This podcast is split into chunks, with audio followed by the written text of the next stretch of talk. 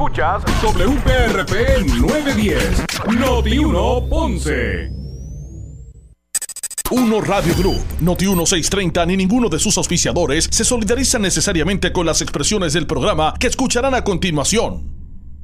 Ponce en Caliente es presentado por Laboratorio Clínico Profesional Emanuel en Juana Díaz. La temperatura en Ponce y todo el sur sube en este momento. Noti 1630 presenta Ponce en Caliente con el periodista Luis José Moura. Buenos saludos a todos y muy buenas tardes. Bienvenidos, soy Luis José Moura.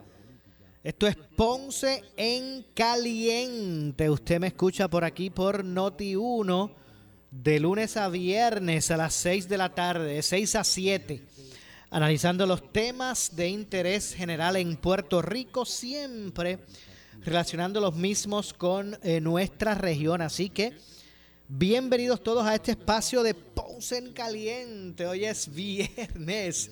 Gracias a Dios que es viernes.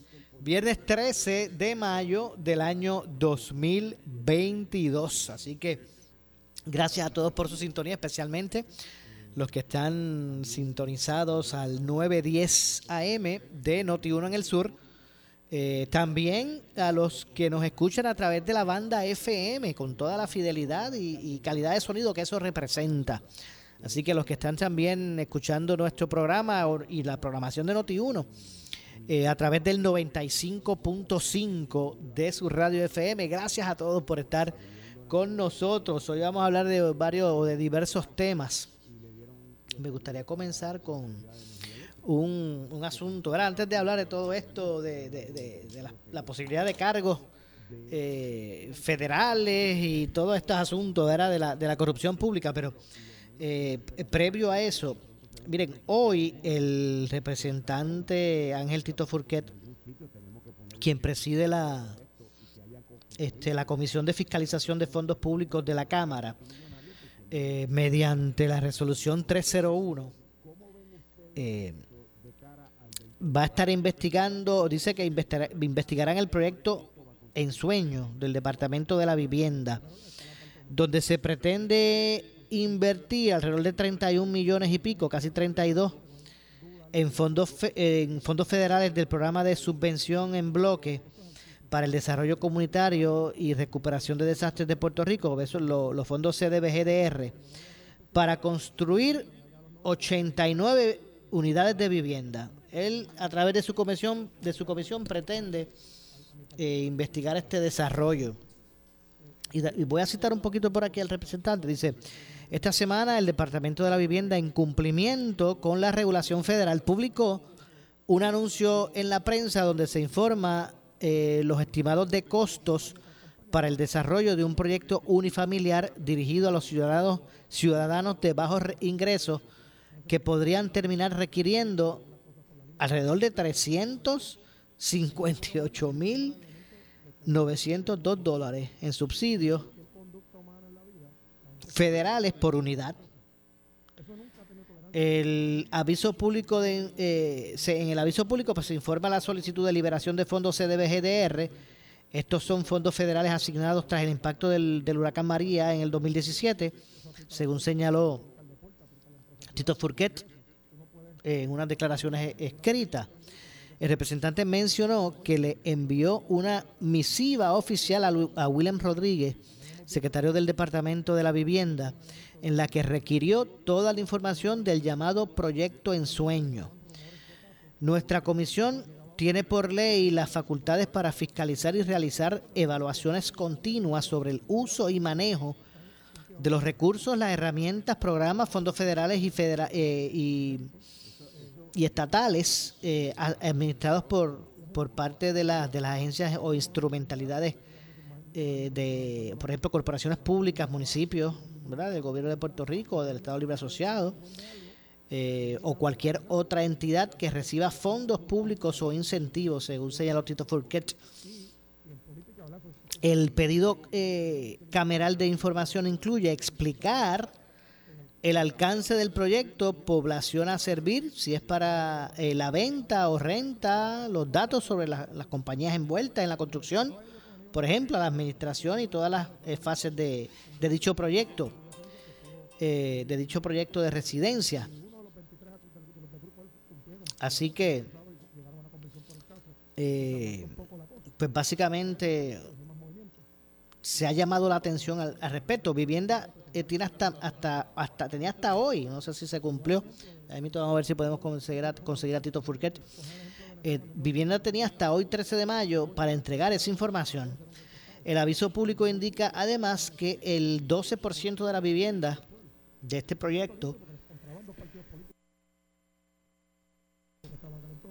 eh, estarían destinadas para personas con discapacidad eh, y un 3% para personas con discapacidad visual auditiva. Así que se suponía, ¿verdad?, que estos son unos proyectos de interés social que tengan disponibilidad o que vayan dirigidos a poblaciones, ¿verdad? Con sus, con sus retos, como por ejemplo la, las personas con discapacidad matriz y también las personas con discapacidad visual auditiva, entre otras cosas, que tengan como prioridad en ese sentido. Pero aquí se manejan números de 358 mil dólares en subsidios, bueno, subsidios por unidad. Es una cosa, ¿cuánto será el costo de esas unidades? Pero pues habrá que ver lo que pasa con relación a, esto. Mire, el sur de Puerto Rico es uno de la, una de las zonas en, la isla que adolece, una de las zonas que hay más ¿verdad? los porcentajes de desempleo son más altos que en otras, otros lugares. En la isla, el sur eh, tiene un alto, una alta tasa de, desempleo. Eh, si no, si no, verifique ¿verdad? busque las estadísticas del Departamento del Trabajo para que usted vea que esos, esos, esos porcentajes en el sur de Puerto Rico pues tienden a, tienden a ser mucho más elevados que en otras que en otras zonas. Pues me parece que es momento de, ser creativo, de poder establecer estos proyectos de, interés social que sean, eh, ¿verdad? que sean eh, que puedan tener acceso a sectores sectores marginados o sectores que que pues también tienen sus limitaciones de, de, en cuanto al poder adquisitivo. Eh, hoy en día las parejas jóvenes ¿verdad? Se, se, casan y, y, no encuentran proyectos de vivienda de, de, de, interés social, porque proyectos de vivienda, por, el, por ejemplo, en Ponce hay muchos que son de elevado costo, pero de interés social pues son pocos los que se ven los que se ven por ahí. Entonces, pues eso, eso, esas personas se, ven obligadas a buscar alquilar residencias en otras otros municipios de estos aledaños a la ciudad. Que dicho sea de paso, muchos de ellos se han, de ellos se han convertido en, los, llamados municipios dormitorios. Pero, pero eso es lo que ha estado pasando. Ponce ha perdido población precisamente por eso. Porque eh, la gente pues ha tenido que, que irse a, otros pueblos para poder conseguir vivienda asequible o de interés social. Y eso pues ha provocado también esa, esa merma poblacional en, en la ciudad de Ponce. Pero eso es un tema, ¿verdad? Que vamos también a estar eh, hablando un poquito, un poquito más, ah, eh, más adelante es una situación verdad que, que, impera y que se ha convertido en un problema eh, se ha convertido en un problema y que difícil de resolver.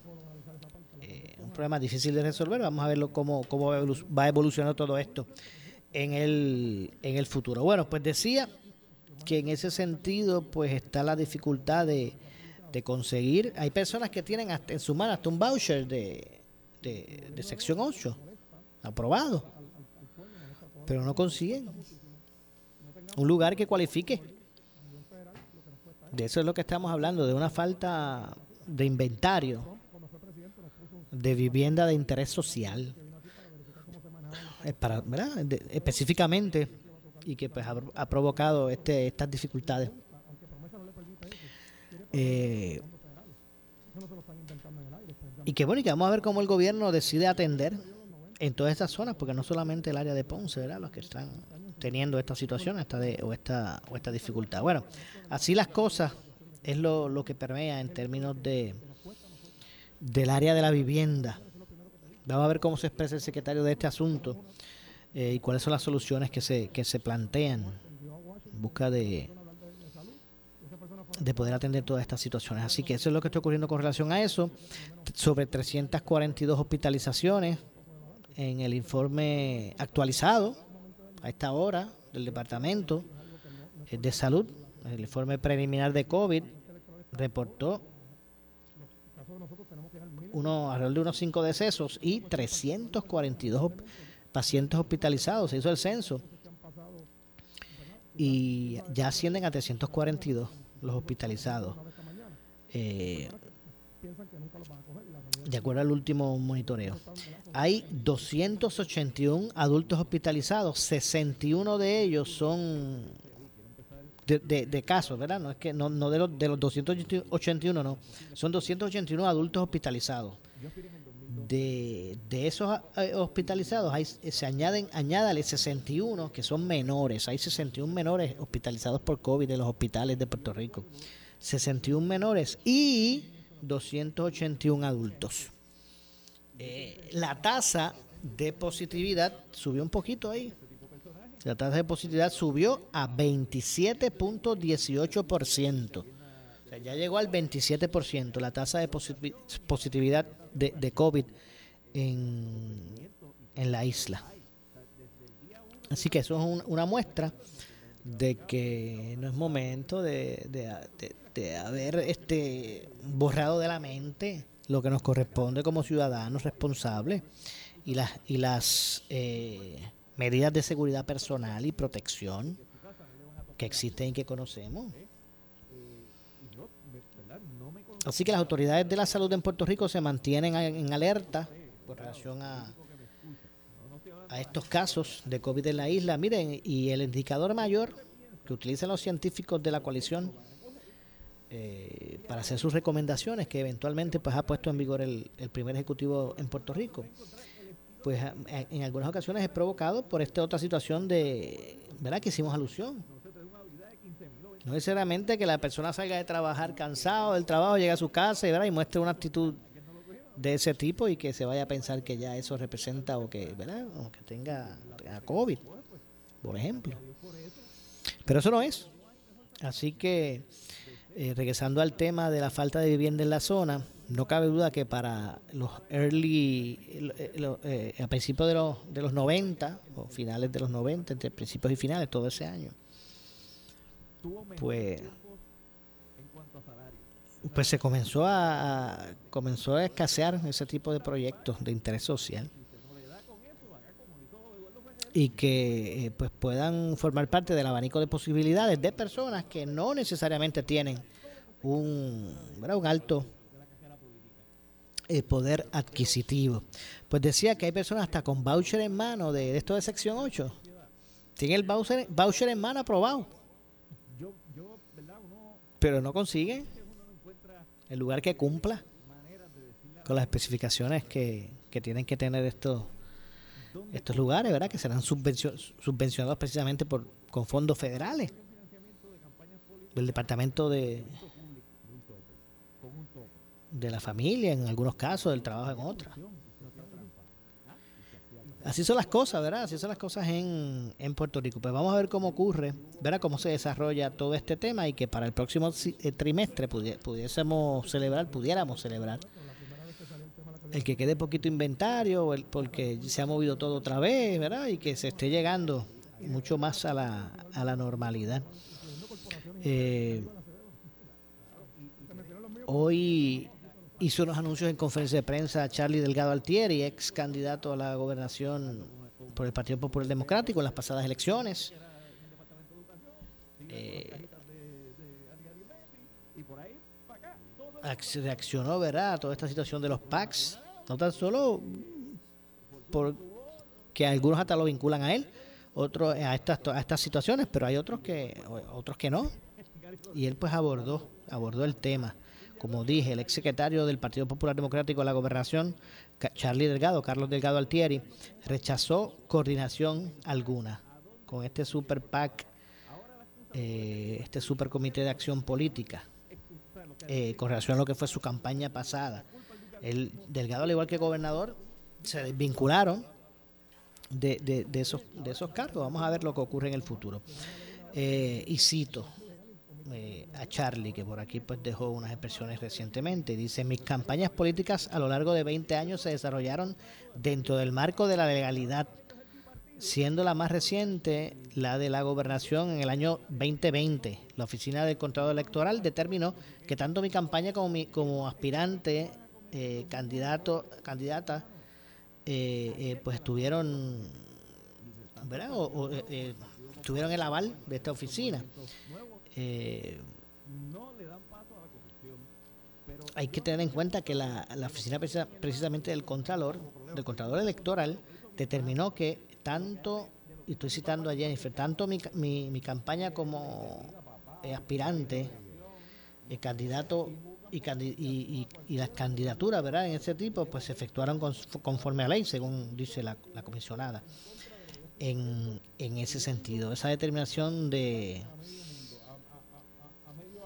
de la Oficina del Control Electoral demuestra eh, lo que yo también afirmo, que mi campaña no estuvo relacionada con la de, en absoluto con la del Super PAC creado para favorecer mi candidatura y que sus eh, operaciones eh, eran totalmente independientes a mi comité, declaró el, el candidato del, del PPD.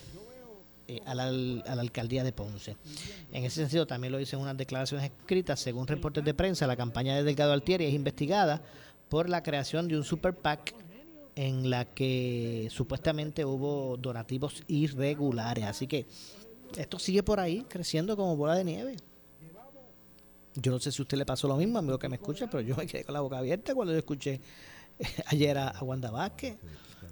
Yo me escondí alguna vez. Prácticamente confirmando ella solita de que iba a estar, de que, de que es muy probable que sea acusada de, cargos federales. El abogado casi, el abogado no le gestó, no le gestó casi nada por, por, por confesarlo allí. Lo que le faltó fue que, ¿verdad? Que, que nos adelantara el número de querella. Eh, porque la verdad es que es increíble este, lo que está ocurriendo con relación a todo esto. Todos estos casos que han proliferado del, pasado año para acá han sido sobre 51 casos que ha radicado el gobierno federal eh, con, de, corrupción pública, ¿verdad? De, de mal manejo de, fondos públicos, entre otras cosas.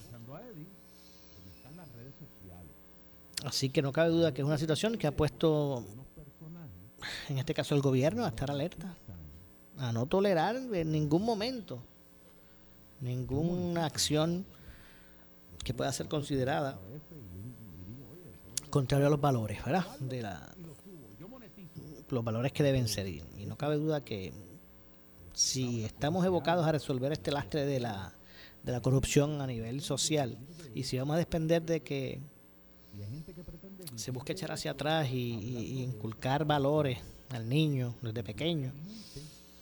Pues a Dios gracias, pero realmente, realmente esa, eso, eso es solución. Habrá que ver lo que pasa con, con relación a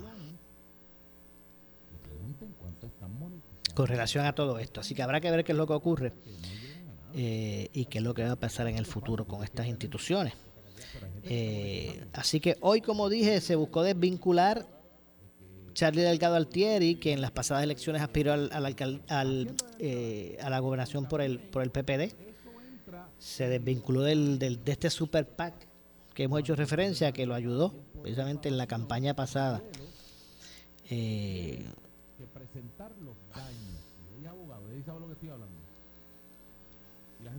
Así que vamos a ver lo que ocurre. El, como dije, el ex candidato, ya para recapitular, el ex candidato del PPD eh, a la gobernación, Charlie Carlos Delgado Altieri, rechazó coordinación eh, con un supercomité de acción política, ¿verdad? En su, en su lo que fue su pasada campaña.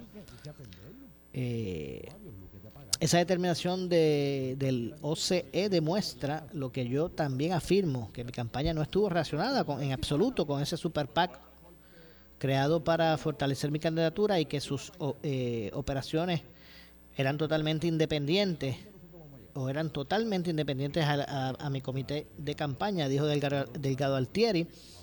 Según reportes de prensa, la campaña de Delgado Altieri es investigada por la creación de un super PAC en la cual supuestamente hubo donativos eh, irregulares. Así que siguen, siguen, eh, Estas informaciones que nos hacen más que continuar mirando, minando a, los ojos de la sociedad de Puerto Rico eh, sus instituciones. Eh, en, ese, en este sentido, sus instituciones políticas. Así que es una realidad con la que hay que buscar o, la, o la que se debe atender en busca de que trascendamos. Que no demos ese, ese, ese pasito para adelante, pero tres para atrás sino que se pueda seguir avanzando hacia un, mejor futuro en ese sentido. Repito, según informes de prensa, la campaña de Delgado Altieri eh, a la gobernación, pues, es investigada, según se alega, por la creación de un super PAC en el cual eh, supuestamente pues se realizaban estos actos. Así que todo es cuestión de, como diría Varela, Siempre utilizo ese ejemplo. Como diría Varela, tiempo al tiempo. Como diría Luis R. Varela, tiempo al tiempo. Ya sabremos un poquito más adelante eh, cuál va a ser el, resultado de todas estas intrigas. En este momento son intrigas, pero no cabe duda, son intrigas que pueden poner en peligro hasta ver lo que es la libertad de personas, el movimiento de personas. De eso es lo que estamos hablando. De, fraude con fondos públicos que, como dice, como dije, mina la confianza, cada vez más se mina la confianza de, del pueblo con relación a su, a sus instituciones. Eh, porque aún cuando mucha gente pueda estar clara que esto de la corrupción es un asunto de individuos, que más bien se da también en otras esferas, no necesariamente, en su gran mayoría, ¿verdad? No necesariamente en, el ámbito eh, gubernamental, pero es un, es un asunto, un lastre que también toca al sector privado, ¿verdad? Eh, estamos viendo estos casos con personas, eh, ¿verdad? Este, con cierto grado de cercanía, de familia, a la, a la representante, aún así, fue víctima, ¿verdad? De toda, de, toda esta situación. Eh, en ese sentido, pues también está ese, ese aspecto en el ambiente. Ya mismo tenemos que hacer una pausa. Estamos aquí recapitulando para ir a la pausa. Eh, a través de, de, de noti Regresamos con otros temas, ¿verdad? Con temas de mucho interés. Pausamos. Soy Luis José Moura. Hacemos la, la pausa y regresamos de inmediato. Esto es Ponce en Caliente. A ver si por aquí vamos entonces rapidito para la pausa y regresamos. Regresamos con más aquí en Ponce en Caliente. En breve le echamos más leña al fuego en Ponce en Caliente por Notiuno 910 noticias más controversiales nacen con sus preguntas incisivas. El alcalde de Tobaja, Bernardo Márquez, admitió a Normando Valentín que pondera desafiliarse del Partido Nuevo Progresista. ¿Usted ha considerado correr independiente o saltar a Victoria Ciudadana donde está su hijo? He ponderado, tú sabes, eh, eh, pues trabajarlo en forma, en forma independiente. De frente, el representante popular José Coni Varela le pide la renuncia públicamente a su comisionado electoral, Ramón Torres. Y este le contesta que no lo hará. La renuncia, correcto, la renuncia. Yo creo que no ha sido activo, no ha sido responsivo. Y mi admiración y mi respeto hacia el representante Varela Fernández continúa intacto. Pero no va a renunciar. No, no puedo renunciar. Un confinado llama desde la cárcel para denunciar a Normando el mal manejo de la administración de corrección con los contagios del COVID. Como ejemplo, el mismo que vive celda conmigo sale negativo y yo salgo positivo, ¿para que lo vas a separar? Tiene esto, lo, lo encuba y como quiera más adelante lo va a seguir cegando. Más adelante sale positivo. Que con esta práctica lo que están haciendo es regando el COVID por toda la institución. Exactamente. Y la epidemióloga del estado, Melissa Marzán, confirma que los casos de hepatitis aguda no están relacionados con las vacunas. Ahora mismo la situación de hepatitis aguda, ¿verdad? Que es una inflamación del hígado en población pediátrica. Sí es importante dejarles saber a todos los que nos escuchan que las personas que están bajo investigación en estos momentos, hay personas que no están vacunadas. En las mañanas tú escuchas Normando en la mañana con el periodista de mayor credibilidad, Normando Valentín. Escúchalo de lunes a viernes desde las 6 en Noti 1 630. Renueva tu energía con un préstamo para placas solares desde 3.95% APR de tu cooperativa de Villalba, Villa Coop. ¿Qué esperas? Cámbiate a la energía renovable desde hoy. Solicita online en villa.coop o comunícate al 847-5640 para más información. Villa Coop, 75 años sirviendo con orgullo. Sujeto a aprobación de crédito, ciertas restricciones aplican. Oferta por tiempo limitado. Acciones y depósitos asegurados hasta 250 mil por concepto por el gobierno federal. Más detalles en la cooperativa. Estamos aquí llegando al final de un interesante partido. Jeremy con posesión del balón. Y 5, 4, 3, 5, 3. ¿Pero qué le pasa al reloj? Cambia eso. No sé, no sé qué le pasa. Imagina si eso pasara en una final de baloncesto. Llevar el tiempo es importante en los juegos, pero también en tu negocio. Llama a Gabriel Riley de Easy Checks al 379-0241, 379-0241 y pregunta por nuestros ponchadores. Easy Checks, give us the hours, we do the rest. Por su calidad de servicio. Por su conveniente horario. Así es el Laboratorio Clínico Profesional Emanuel, siempre brindándote un servicio de excelencia, con tecnología precisa y avanzada para un resultado confiable. Un laboratorio completo. Y los resultados los recibo rápido y hasta por email. Con servicio a industrias y también a domicilio. Haz de Laboratorio Clínico Profesional Emanuel tu laboratorio de confianza. Ese es el mío. Y el mío también. En Juana Díaz, llámenos al 260-5504 o al 580-0080. ¿Sufres de hemorroides y no sabes qué hacer? Ahora hay una opción. En AR Institute of Gastroenterology tenemos un tratamiento sencillo, eficaz y sin dolor para tratar las hemorroides. El sistema O'Regan es una alternativa sin cirugía para tu problema de hemorroides. Toma solo unos minutos y puedes regresar a tu rutina normal el mismo día. Dile adiós a las hemorroides. Visítanos en el edificio Barra Ponce Bypass, oficina 806 o llámanos a AR Institute of Gastroenterology para una cita al 787-259-8200. 259-8200. Disfruta de la vida con tu Toyota nuevo, pero que sea de Furiel, porque Furiel te trata bien. Garantía y servicio de primera tiene El mejor trato y negocio, sin duda tiene Furiel. Furiel Toyota, Bayamón 625-5700, Río Piedra 625-3000, Ponce Bypass 284-2020. Si se trata de un Toyota, primero ven a Furiel. Cada día, una de cada cinco mujeres es diagnosticada con cáncer de seno y la detección temprana podría transformar su vida. Únete a Bess Suárez y compañía y sus marcas líderes en la campaña Juntos Transformamos Vidas a beneficio de Susan G. Komen de Puerto Rico. Visita tu establecimiento de To Go Store favorito y compra los productos participantes para aportar a la causa. Para más detalles, visita juntosporelrosa.com. Somos Noti 1630. Noti 1630. Primera fiscalizando. En breve le echamos más leña al fuego en Ponce en Caliente por Noti 1910. Por su calidad de servicio. Por su conveniente horario. Así es el Laboratorio Clínico Profesional Emanuel, siempre brindándote un servicio de excelencia, con tecnología precisa y avanzada para un resultado confiable. Un laboratorio completo. Y los resultados los recibo rápido y hasta por email. Con servicio a industrias y también a domicilio. Haz de Laboratorio Clínico Profesional Emanuel tu laboratorio de confianza. Ese es el mío. Y el mío también. En Juana Díaz, llámenos al 260-5504 o al 580-0080. El área sur está que quema. Continuamos con Luis José Moura y Ponce en Caliente por el 910 de tu radio. Bueno, estamos de regreso. Son las 6 con 35.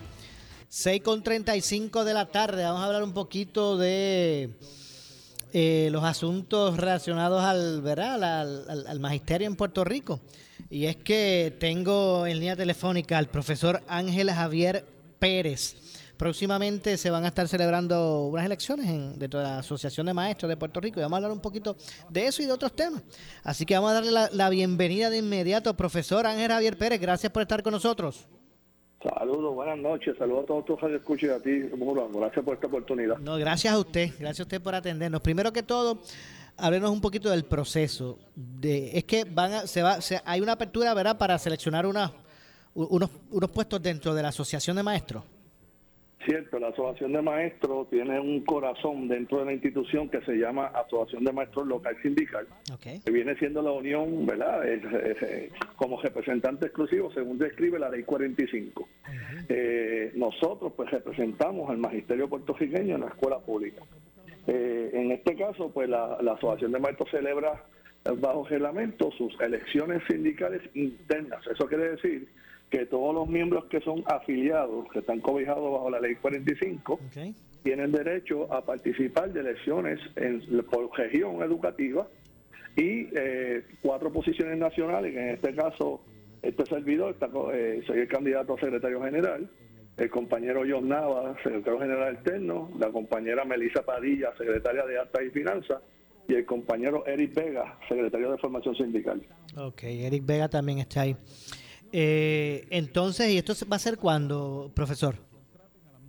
Esto el lunes 16 se celebran las, eh, las elecciones en las regiones de Arecibo, Bayamón y San Juan. El, el martes 17 se celebran en las regiones de Caguas y Humacao. Y el miércoles 18 en las regiones de Ponce y Mayagüez.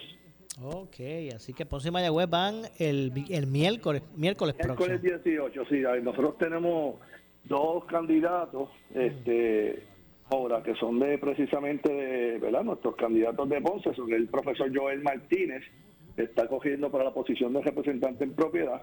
Pero y Eric, ¿verdad? Sí, Joel Martínez. Eric Vega está de secretario de formación sindical, que ella- él está cogiendo a nivel nacional. Ok. A nivel, a nivel, todos los maestros votan por él. Eh, Joel Martínez, el profesor Joel Martínez, regional, toda la región de Ponce, vota por él eh, para la posición de representante en propiedad. Y de Yanira León, la profesora de Yanira León, para representante de región alterna. Y toda su región, pues también pues, votará pues, este, Dios mediante por ella. Entiendo. Eh, profesor, en, en- el caso suyo, eh, que aspira a la Secretaría General dentro de la asociación, eh, ¿cuál, ¿cuál va a ser? O sea, ¿Cuál sería la agenda? O sea, ¿Qué es lo que hay que ir a meterle mano de inmediato? ¿Cuáles son esos puntos prioritarios que tú- usted pretende eh, o pretendería atender? Básicamente es rescatar, tenemos tres puntos, que son los tres retos más fuertes y más grandes que tiene el magisterio. Eh, y a bien a ver, nosotros le hemos adoptado como parte de nuestra plataforma de trabajo. El primero es rescatar nuestros delegados de taller, capacitarlos a través de una escuela sindical que, siendo honestos, no la tenemos. Hay que de inmediato en verano este, trabajar con una esta construcción y reconstrucción del proceso sindical para entonces, mediante esta escuela sindical, capacitar nuestro, nuestro, nuestros delegados y obviamente capacitarlos en la, en, la, en la línea del instrumento de lucha, que es nuestro convenio colectivo. Y, y, claro, te, te menciono los delegados de taller como primera instancia porque nuestra es la línea de defensa de la escuela, pero obviamente esa escuela va dirigida a comenzar por fases, tenemos tres fases, tres años, los delegados de taller y a su vez paralelamente al mismo magisterio. Ok, ese- e- eso que me dio es el punto uno. Primero, ese el segundo punto son las escuelas del sur y suroeste que fueron afectadas seriamente hace ya varios años por los sismos, los terremotos, ¿no? Y que todavía siguen este, temblando. Este, nosotros tenemos, yo tengo muchas amistades y, y, y- y, ¿verdad? Este, nos, nos ocupa el proceso de la, de la dejadez que ha ocurrido entre el gobierno y los municipios. Eh, y entonces la Cámara y el Senado, obviamente, nosotros tenemos en agenda eh, eh, hacer un informe, ¿verdad? Una investigación de nosotros, nuestro equipo, de- que se llama Equipo de Transformación Sindical, y senador por senador, representante por representante, alcalde por alcalde, y los administradores del Departamento de Educación, y, y luego de esa investigación se va a publicar los hallazgos de lo que nosotros encontramos a partir desde la fecha que iniciaron los terremotos hasta el día que nosotros culminemos esa investigación, la vamos a publicar y vamos a una conferencia de prensa, porque está bueno ya de que pro- prometo, compromisos y etcétera, etcétera. ¿ves? Y, la- y mientras tanto, nuestros niños y nuestras compañeras maestras y maestros siguen rezagados y olvidados allá en esa zona sur y suroeste que se vio seriamente Sí, que, que no cabe duda. A veces pensamos que solamente son los estudiantes, ¿verdad? Que, que, que sufren de, de, de rezago. Lo, lo- el- la clase magisterial también. Claro, eh, eh, mira, este, y te voy a mencionar esto. Los niños son afectados porque no le permitimos, no hay capacidad del gobierno de, de a- haber sido ágil y responsable, ¿verdad? Con ese deber ciudadano que fueron electos estos alcaldes, representantes y senadores, de trabajar esto con la inmediatez que se merecía. Esos niños están sufriendo por no tener la escolaridad y se les está violentando sus derechos constitucionales. Número dos, en el caso de los maestros y las maestras, ¿qué está sucediendo? Yo, maestro, me llevo, yo soy de los que tengo esta expresión, yo me llevo los, los, los dolores y las situaciones de los niños, yo me las llevo a los riñones. Eh, Es una expresión, ¿verdad?, bien personal porque duele cuando uno es maestro que está a cargo de un grupo, ver las necesidades de estos niños, más expresiones que me hacían mis compañeros, mira Javier, aquel vive en aquel campo, aquel vive en aquella- aquel pedazo, no tienen internet, no tienen acceso, la casa se les rompió. Y todos esos temas que se dieron, yo personalmente inmediatamente no, no pasó una semana, fui a visitar con varios compañeros este la escuela la escuela que se, que se rompió no este vi- visité sectores de Ponce sectores de Peñuela Guánica Guayanilla Laja Yauco. Este, este, yo estuve allí mirando y absorbiendo todo esto. esto esto de verdad que era impresionante. Y han pasado ya varios años y todavía uno se queda como que pero qué pasó aquí Pues mire, qué bueno que usted fue y visitó y fue al FIL, porque yo siempre he dicho que eso es lo que le hace falta a muchas personas, el poder constatar eh, de otra zona, ¿verdad? Y no, lo estoy diciendo en términos en mal, ¿verdad? En- en- ¿verdad? Con un mal mal sentido. Es que a veces la gente, como mucho, muchas personas como que no internalizaron la magnitud de lo que por acá ocurrió con eso. No, no, no, no, yo te puedo asegurar y te doy mi palabra que yo estuve allí en la verja con mi hermano y allí hice una penitencia este, y te soy bien honesto, yo, yo lloré en aquella escuela cuando yo la vi, yo dije, wow, si llega a haber estudiantes y maestros ahí, este, esto fuera otro cuento, ¿sabes? Que es una cosa increíble, ¿no? Este, bueno, ese es el segundo punto.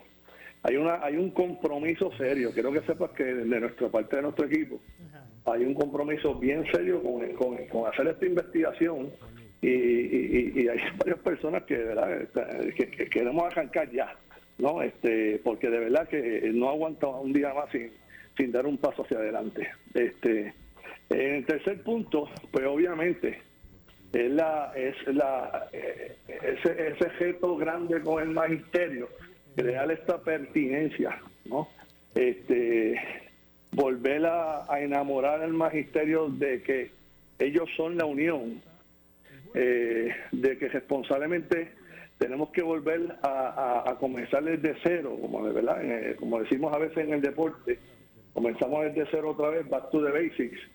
Regresamos a lo básico para volver otra vez y reconstruir lo que no hicimos.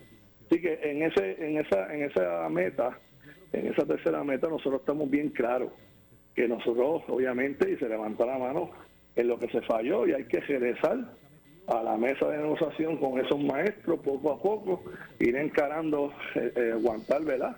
El, el, el, el, catarsis que haya y con respeto pedir una oportunidad, ¿verdad?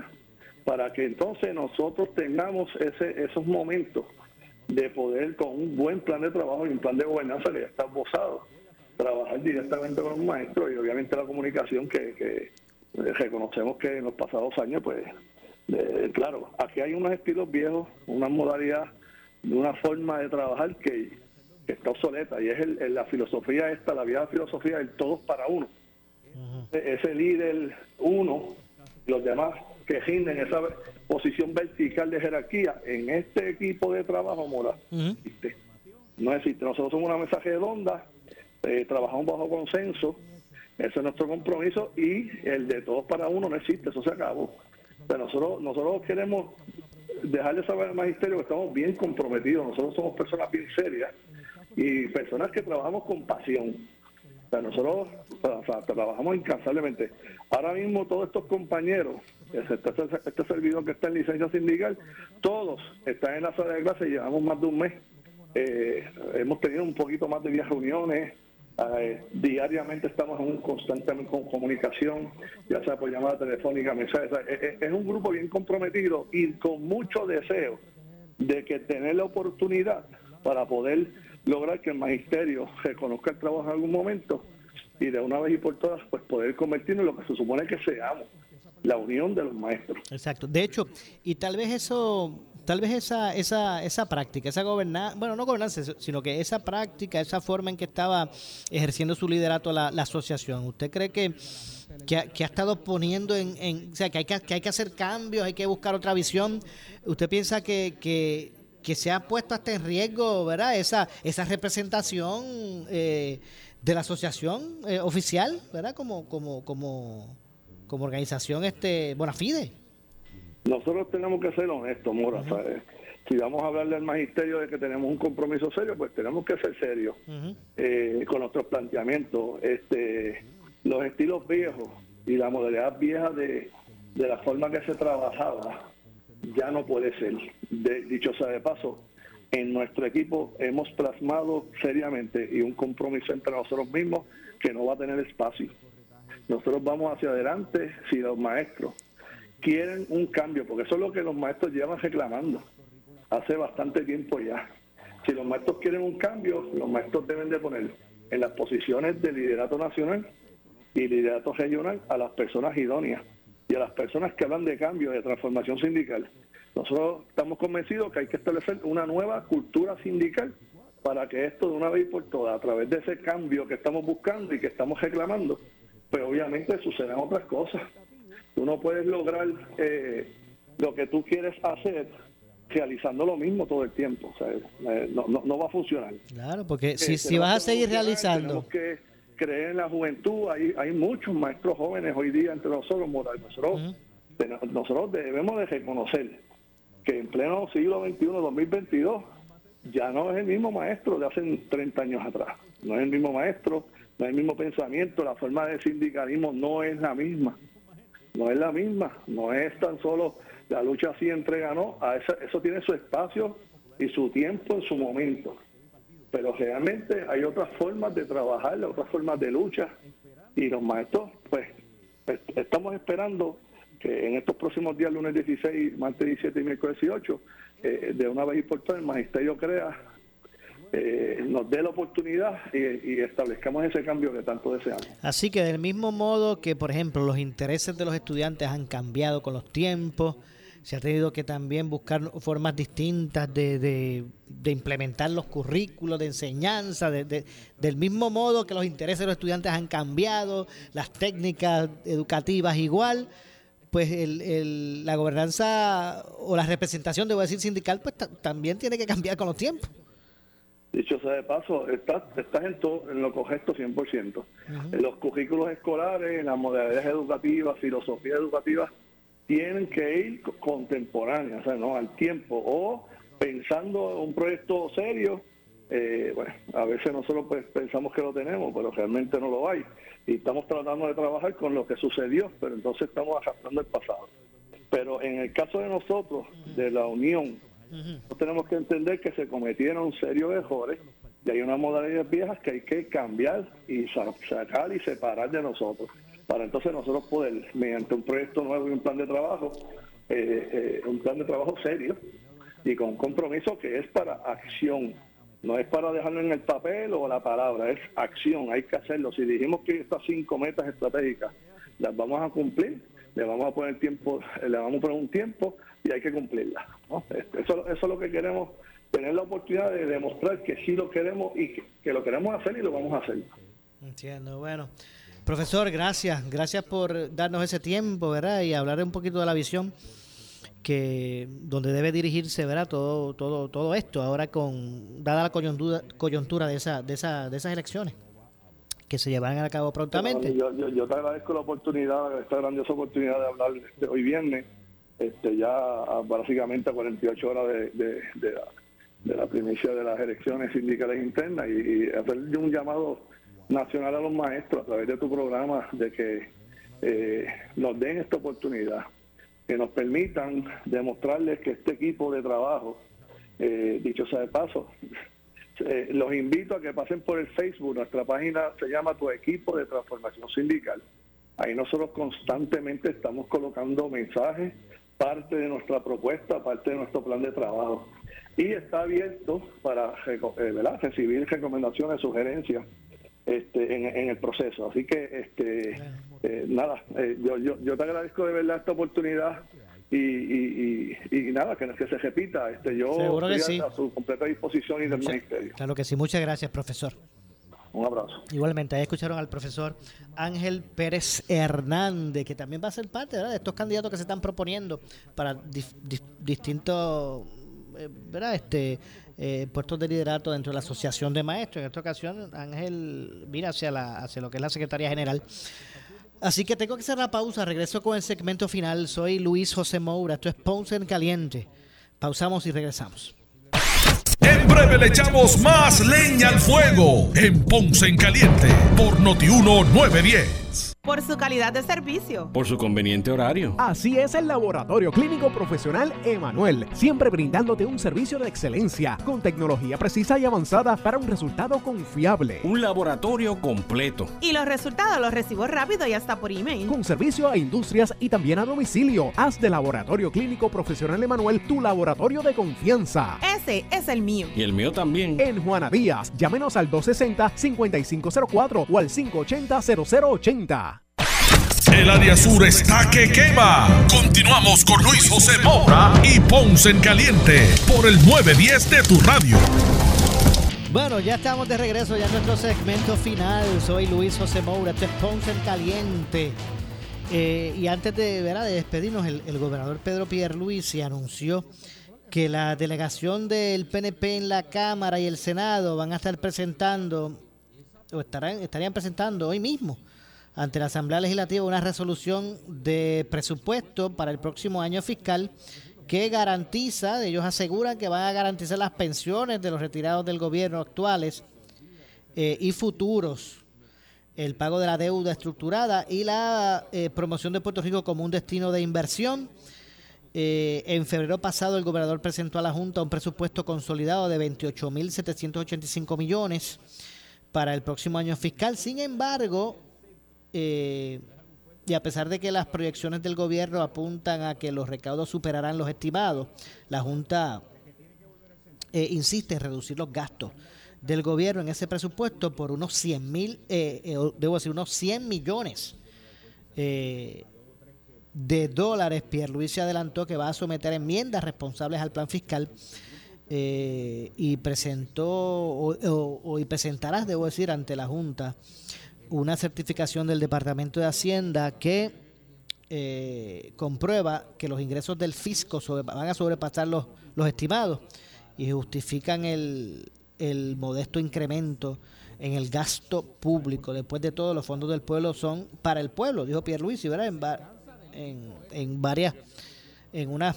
declaraciones que hizo recientemente. De hecho, otro punto vital que Pierluisi cuestionó a la Junta es que a pesar de que el Estado eh, propuso una resolución o una reducción, debo decir, significativa de contratos en el rango de servicios profesionales para obtener ahorros y así financiar eh, los aumentos salariales, la Junta se rehúsa a darle paso.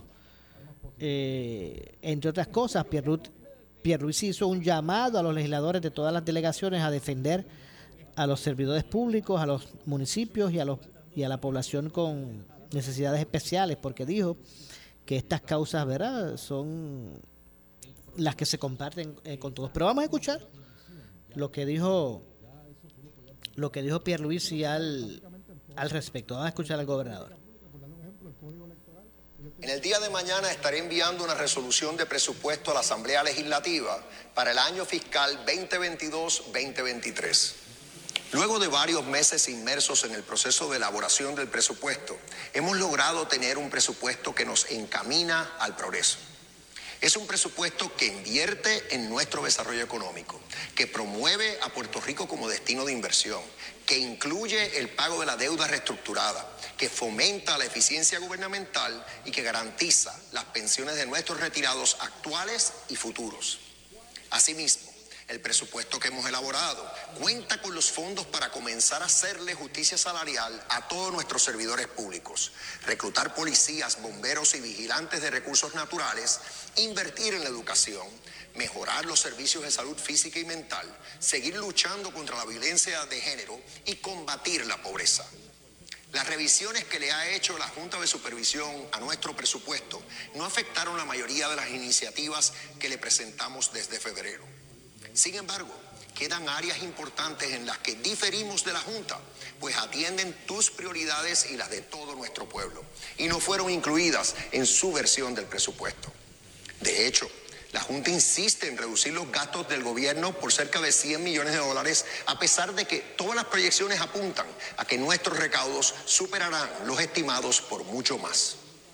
Para darte el gobierno de excelencia que tú y los tuyos quieren, tenemos que invertir aún más en nuestros servidores públicos, proveyéndoles salarios justos desde el principio del año fiscal con particular atención a trabajadores sociales, oficiales de corrección, bomberos, paramédicos y el personal del Instituto de Ciencias Forenses. Además, es momento de detener los recortes a los municipios, pues necesitamos que tengan los recursos para dar servicios esenciales y manejar los proyectos de reconstrucción. Aunque propusimos una reducción significativa de contratos de servicios profesionales para obtener ahorros y así financiar los aumentos salariales, la Junta se rehusó a darle paso. ¿Quién puede oponerse a eliminar contratos en el gobierno? Bueno, lamentablemente se nos ha acabado el tiempo. Yo regreso el lunes con más aquí a las 6 de la tarde en Ponce en Caliente. Soy Luis José Moura que se despide, pero usted, amigo, amiga que me escucha, no se retire porque tras la pausa, el gobernador de la radio, Luis Enrique Falú, tengan todas buenas tardes. Ponce en Caliente fue auspiciado por Laboratorio Clínico Profesional Emanuel en Juana Díaz. Esta es la estación de Carmen Jové. WPRP 910 AM, W238DH 95.5 FM en Ponce, WNO 630 AM, San Juan, Noti 1 630. Primera fiscalizando. Uno Radio Group, Noti 1630 ni ninguno de sus auspiciadores se solidarizan necesariamente con las expresiones del programa que escucharán a continuación.